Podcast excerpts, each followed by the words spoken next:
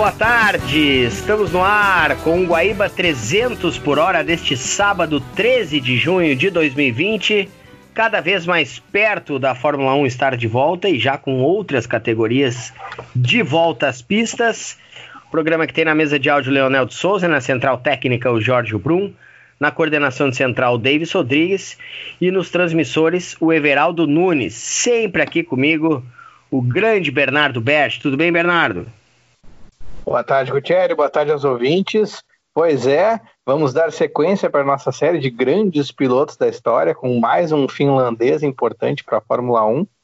E também atualizar, né, como é que foi as corridas que aconteceram e o que, que a gente espera das que vão acontecer.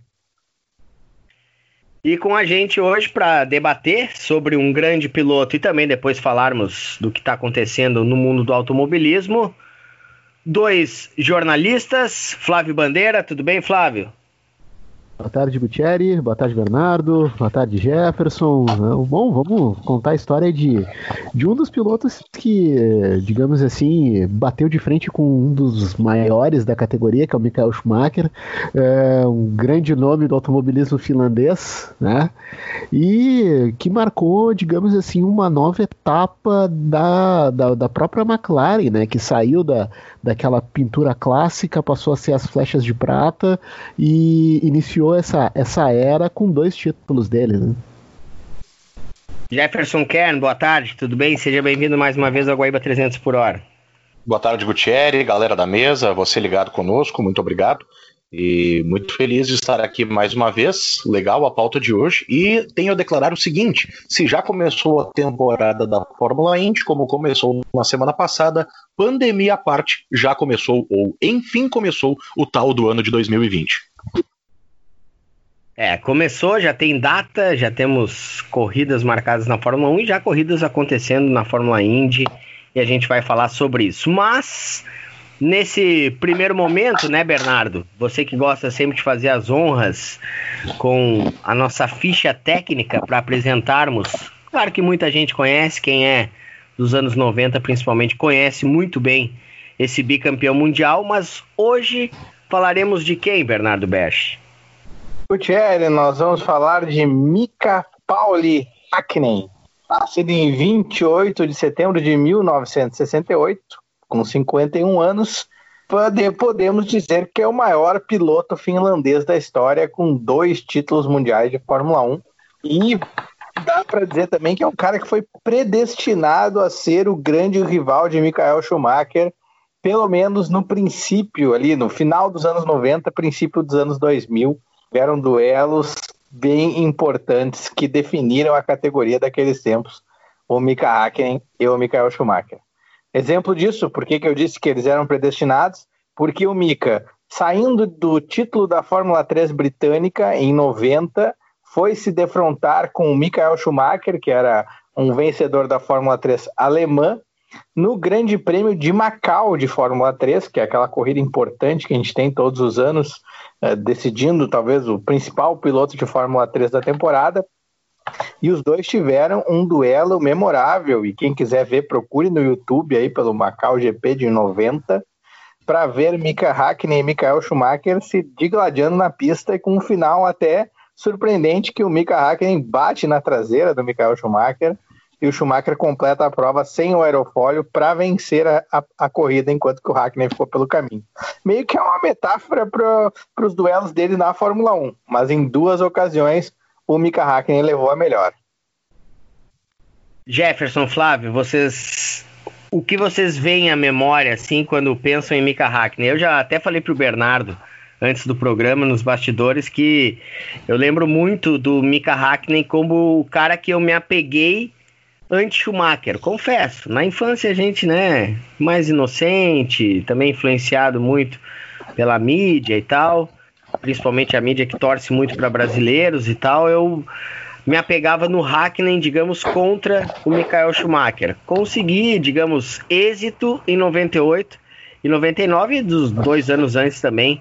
Acabei com a Williams nesse, digamos, anti-Michael Schumacher. Claro que hoje sou até admirador e, e gosto do, do, Schumacher, mas do Mika Hackney, o que, que fica de memória para vocês, Flávio Jefferson?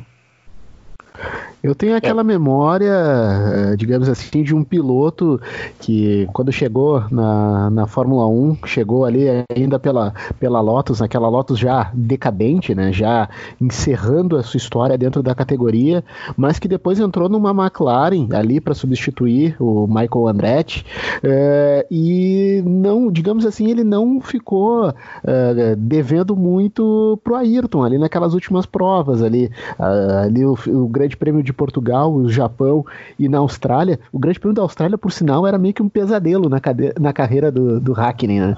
E o lugarzinho que ele é, sofreu uh, dois, se não me engano, foram dois acidentes graves, enfim. Eu me lembro de um uh, na McLaren, que ele teve um acidente em Adelaide que foi bem sério e, e, era um lugar assim que era, acho que meio, meio amaldiçoado assim para ele. Mas sim, eu também tenho essa memória, Gutierrez, é, aquela questão de ser o é, era o único rival à altura, podemos dizer assim, ali na, naquela virada ali de 98, 99 para bater de frente com o Schumacher, até porque era uma época, por exemplo, que duas temporadas antes tinha uma Williams muito forte, que foi campeã em 96 e 97, mas que entrou numa franca decadência em 98, e aí viu que a McLaren era o carro que conseguiria rivalizar com o Schumacher. E não adianta, eu, pelo menos a, idade ali que eu tinha ali, 14, 15 anos, o Schumacher era o vilão e o Hackney era o cara que poderia derrotar o vilão naquele momento da categoria. E eu via muito o Hackney como o herói, assim. É, eu fui no caminho eu fui no caminho contrário porque vocês citaram aí do o Hackney como um, um artifício anti-Schumacher. Eu, quando o Ayrton Senna morreu, era muito jovem, eu tinha, sei lá, 4, 5 anos, é, e eu já tinha uma lembrança de assistir as corridas com a minha família, então eu queria saber quem é que era o cara, o cara que estava na McLaren no carro que o Ayrton pilotava. Era o Mika Hakkinen. Pois bem, então ali por 94 até 96, o meu piloto preferido era o Mika Hakkinen, que não tinha nada a ver com as brigas pela vitória. Tem um dentista que eu ia quando criança que até hoje me chama de Mika Hakkinen aqui na cidade, quando me vê. É, pois bem, quando o Mika Hakkinen começou a ganhar, eu tinha nesse meio tempo decidido seguir o meu pai, que era um fã do Schumacher. Então eu fiquei possesso quando o Mika foi bicampeão em 98 e 99. É, mas, uh, olhando hoje com, com frieza, eu acho que fica um grande piloto. O Flávio muito bem lembrou é, daqueles incidentes, um muito grave em Adelaide, do, do Hakkinen pela McLaren, e eu acho que é, é, é, uma volta por cima dele depois de um acidente tão grave, um piloto que, assim como a equipe, não vivia uma grande fase, ocupava o meio do pelotão e daqui a pouco era o cara para bater um dos grandes pilotos da história, que era o Michael Schumacher, como, como as coisas são, olhando de uma forma fria, tranquila, é, fica para a história o Hakkinen como um cara que deu a volta por cima depois do acidente grave que sofreu um deles em especial em Adelaide. É, era um piloto que ocupava posições não de muito destaque, assim como sua equipe, e eles souberam progredir. E, bem ou mal, o Hackney era o cara que estava ali. E eu acho que extremamente meritórios para ele, os dois títulos mundiais que conquistou.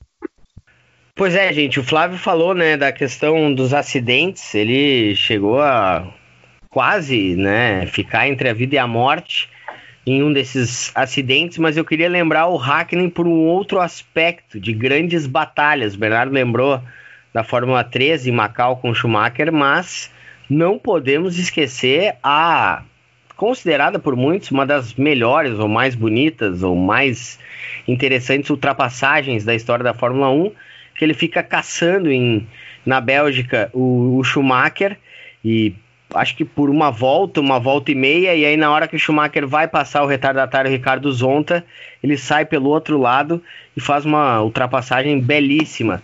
O Hackney tem também esses seus pontos assim de grande piloto, aquilo que eu sempre falo com o Bernardo e brinco, né, Bernardo? De ter a chancela de ser campeão, mas também com lembranças de pista, não só dos números, das taças ou das vitórias. Sim, grandes provas do Hackney e é um piloto com três características que eu acho que a gente tem que citar. Velocidade extrema, era um cara muito rápido em classificação, tanto que ele chega botando banca na McLaren quando ele substitui o, o Marco Andretti no Estoril, em 93. Ele chega e já supera o Ayrton Senna no treino de classificação. Ele larga na frente do Senna e a partir daí já deixa sua marca ali, que não chegou só para fazer figura na McLaren. E na corrida seguinte faz um pódio. Segundo elemento do Mika Hakkinen, ele sempre foi muito bom de ultrapassagens, um cara que não ficava, né, se enredando para passar, pensando muito, mas ao mesmo tempo não fazia tanta bobagem na hora de passar. Um cara preciso que conseguiu fazer grandes manobras na Fórmula 1.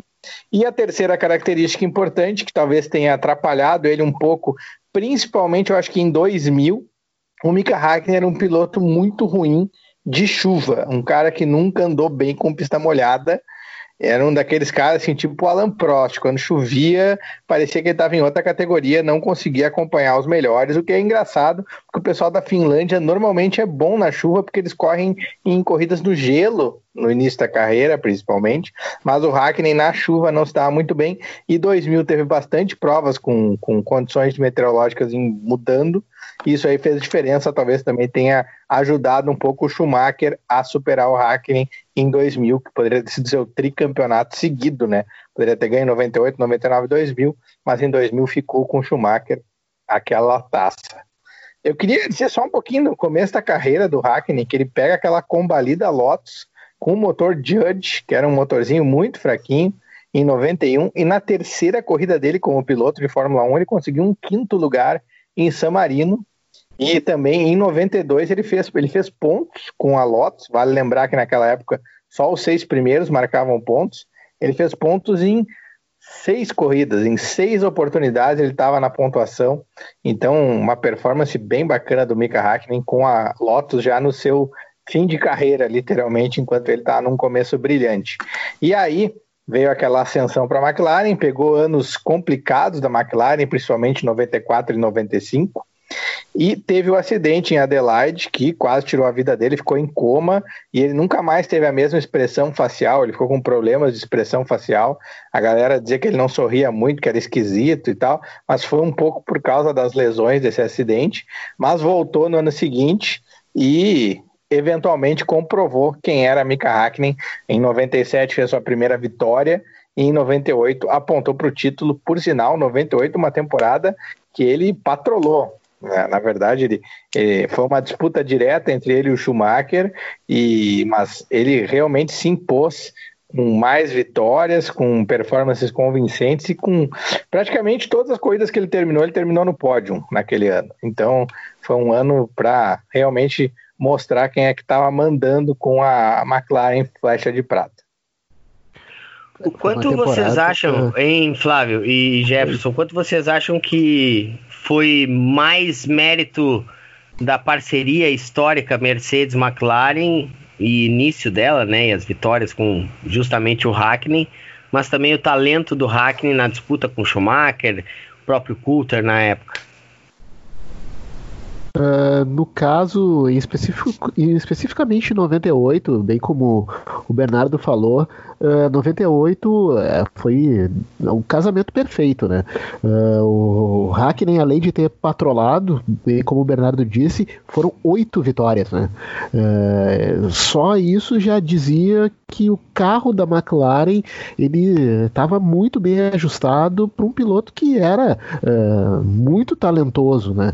Exceto essa parte de chuva que de fato uh, no Hackney ele simplesmente sumia quando a pista ficava molhada, mas naquele ano em 98 uh, uh, foi a fusão perfeita carro e piloto. Então é difícil destacar um ou outro, se bem que também tem um outro detalhe que uh, a dupla Coulter e, Hack, e Hackney era também uma, uma dupla de, de dois pilotos, uh, um um pouco mais acima da média, o Hackney, e o Coulter que era um bom segundo piloto. Isso aí a gente não podia, uh, não se pode desprezar, né? É, eu acho que o Mika Hakkinen, se, se não fosse esse componente de ter aquele que reconhecidamente era o melhor carro do grid, provavelmente ele não teria dois títulos mundiais. Creio que um poderia ter, mas dois, eu colocaria isso em xeque, porque penso que se o Michael Schumacher, por exemplo, tivesse uma McLaren nos idos de 98 ou 99, ele acho que patrolaria a concorrência. 98 foi sem dúvida, eh, foi sem dúvida a grande temporada do Hakkinen. Eu acho que até a temporada de 2000, que ele acaba perdendo, tem uma infelicidade no fim do ano numa prova decisiva com uma quebra em Indianápolis, mas é uma temporada em 2000 até melhor que a de 99. A de 99 foi bastante atrapalhada, teve movimentos atípicos também, mas ele erra sozinho nas duas corridas italianas, em Imola e em Monza, E imagina, o Ed Irvine é um piloto, hum, até que se prove o contrário, amplamente inferior e por muito pouco não foi campeão. Então essa é uma temporada que eu acho que já ocorreram alguns atrapalhos. Era um grande piloto, mas sem dúvida era um cara que também soube estar no lugar certo e na hora certa. Acho que o grande mérito é se a gente fizer uma comparação com o Coulter, por exemplo, né, que tinha o mesmo equipamento e nunca chegou nem perto de disputar um título, enquanto o Hackney foi lá e confirmou duas vezes. Isso que o Jefferson, Até... isso que o Jefferson falou, Flávio, perdão, é, é, é interessante porque Uh, tem o ano de 2000 que o Bernardo citou, em que ele não ganha, claro, né? Schumacher é Schumacher, mas e aí tem o ano de 99 que ele meio que ganha uh, quando, não digo não merecia, porque sempre quem ganha merece, não tem jeito, mas digamos sem um desempenho tão bom. Isso acontece na vida de vários pilotos. Flávio. Uh, não, só lembrando, uh, até o Jefferson citou o Ed Irvine, no, no, Instagram da Fórmula 1, até nessa, nessa sexta-feira, uh, eles lembraram um, pouco da, da, da, carreira do, do Hackney, né? E lembraram um, um, fato curioso que aconteceu entre o Irvine e o Hackney numa entrevista coletiva, que eles ficaram de, de sacanagem um com o outro, um jogando a toalha e o outro joga água, e aí no fim das contas o, o Irvine joga água no rosto do Hackney e os dois saem correndo, saem correndo no meio da coletiva, acho que para jogar água no outro, enfim. E isso aconteceu numa das provas, agora não vou me lembrar se foi um grande prêmio do Canadá, foi pós-qualify, aconteceu esse, esse fato curioso que tá lá no, no Instagram da Fórmula 1, enfim, rendeu umas boas risadas, pelo menos. Se vocês me permitem uma breve provocação, mas seria o Mika Hakkinen talvez o mais fraco dentre os pilotos que ganharam dois títulos mundiais?